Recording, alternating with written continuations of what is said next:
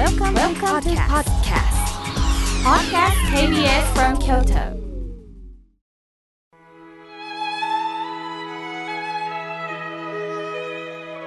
改めまして僧侶の河村明慶です今日の法話のテーマは人生は旅についてお話しいたします今日は鉄道の日です日本国有鉄道が大正11年に鉄道記念日として制定したそうです明治5年10月14日旧暦9月12日新橋駅から横浜駅、まあ、現在は根岸線の桜木町駅なんですが、まあ、それを結んだ日本初の鉄道が開業しました。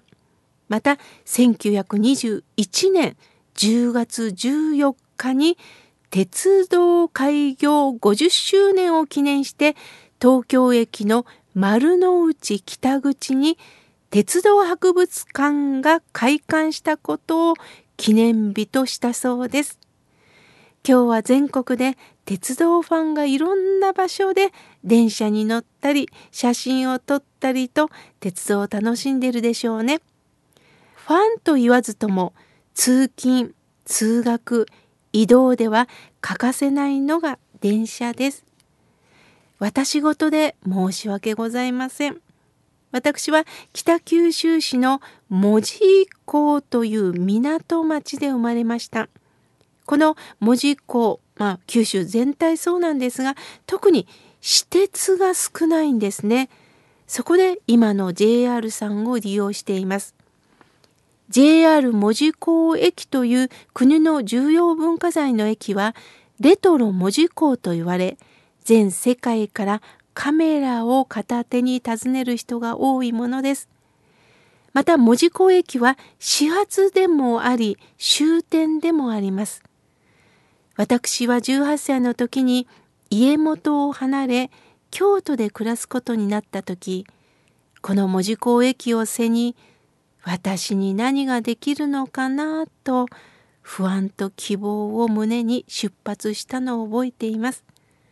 そして京都で様々な経験もさせていただき、ある時には落ち込んで帰った時、文字公駅が無言で私を迎えてくれるとなんだかほっとしたのを覚えています。阿弥陀様がまるで大きな懐で、まあ、包み込んでくれてるような感覚だったんですね。さて私たちが生きるというのは人生の旅をしているのと同じだと思います。生まれてからどのような人生を送るべきかが問われています。生まれた時から何かの後継ぎを期待され将来を決められた方もおられたでしょう。逆に自信がなく親に進路を決めてもらった方もいたかもしれません。幼少の時から苦労が続いて将来に目標を自分でしっかり持って生きてきたという方もおられます。今度は親が病気がち、親が罪を犯してしまった。その中で業を引き受けざるを得なかったという方もおられるでしょう。旅をするということは目的地がはっきりしないと道に迷ったりある時には歩く気力さえもなくなるということがあります。また自分で歩くといってもある時には挫折したりある時にはとんでもないところへどんどん行ってしまうということもありますよね。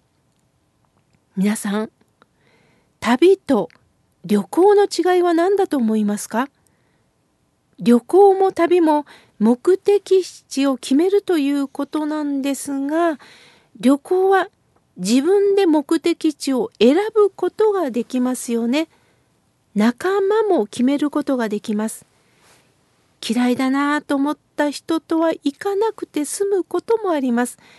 道中の景色、到着してからの宿、食事、そして帰った時のことを考えてお土産を買う方もいるでしょう。しかし、旅というのは好きな人だけと行動することはできません。気の合わない人年上年下とも行動を共にしないといけないことがあるそして旅はお土産は買えませんなぜなら休むことはできても前に進むことしかできないからです。人生の後戻りはできないのです。ですから旅というのは覚悟のいるものなんです。旅行は楽しむことが目的となっています。しかし旅は楽しみたいのですが、それだけではありませんよね。あなたの行く手を阻む人も出てくる。向かい風に当たることもあります。旅行は行って帰ってくることが目的で往復切符を持っていますが、旅は目的地に向かって歩んでいく片道切符しか持てないんです。私たちはまさしく片道切符を持って歩いているようなものです。ただ歩くだけ。あてもなく歩くっていうことほど虚しいことはありませんよね。ではなぜ歩かないといけないんでしょうかなぜ生きなければならないのでしょうか自分の存在の意味や価値はどうしたら感じられるんでしょうか私はボランティア団体で奉仕活動をさせていただいております。コロナ禍では中止になっていたんですがその前のことです。団体では発送作業のボランティア員をがどうしても人数が足りなくって私は毎日更新しているネットの日替わり法話で何月何日お手伝いしてくださる方いませんか？と呼びかけをしたんです。当時数名の方がお手伝いに来てくださいました。そのうちのお一人が人と接する機会がないんです。妙慶さん、何度も同じことを聞くかもしれませんが、助けてくださいねっておっしゃったんです。私はもちろんです。何度も聞いてください。私も過去、スタッフに同じことを何度も聞いて、やっと慣れたところですとお話ししたものです。作業が終わって、ほんの気持ちだけ交通費をお渡ししたんですね。するとその方は飛び上がって、10万円いただくより嬉しいって喜ばれたんです。実はその方は親の遺産で十分生活ができる。そんな時遺産目当てで寄ってくる人が嫌になって全て関係を切り今はマンションで優雅な生活だそうです。しかし話す相手がいない。楽しみもない。毎日が寂しくってたまらなかった。そんな時私の日替わり法話と出会ってくださって毎日訪ねてくださいました。そこにボランティアのお手伝いのお願いを読み応募をくださったんです。彼女は久しぶりに初めての方とお話をしながら作業することの喜びが味わえなんだか何十年ぶりに血が通ってきましたっておっしゃったんです。つまりその方の活気が取り戻してくれた。どういうことかというと誰かにとって必要となれたこと私は何かに関われたということで活気を取り戻したんですね。つまり他者とのつながりの中でこそ初めて自分も生きているという実感が味わえたんではないでしょうか。大乗仏教の経典にはインダラモの例えがあります。趣味線の頂上に住むという神インドラの宮殿を飾る網のことですが網の結び目には宝の玉がつけられてるんですね。その表面は鏡になっていてそれがちょうど合わせ鏡のようになってお互いの玉が映し出されてるんです。つまりお互いをお互いで映し合うということ。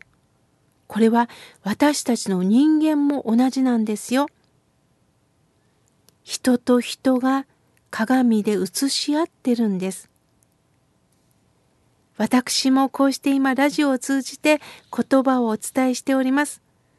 その私の前にはあなた様の姿が鏡に映っています。私もあなた様の鏡に映っていると思ってます。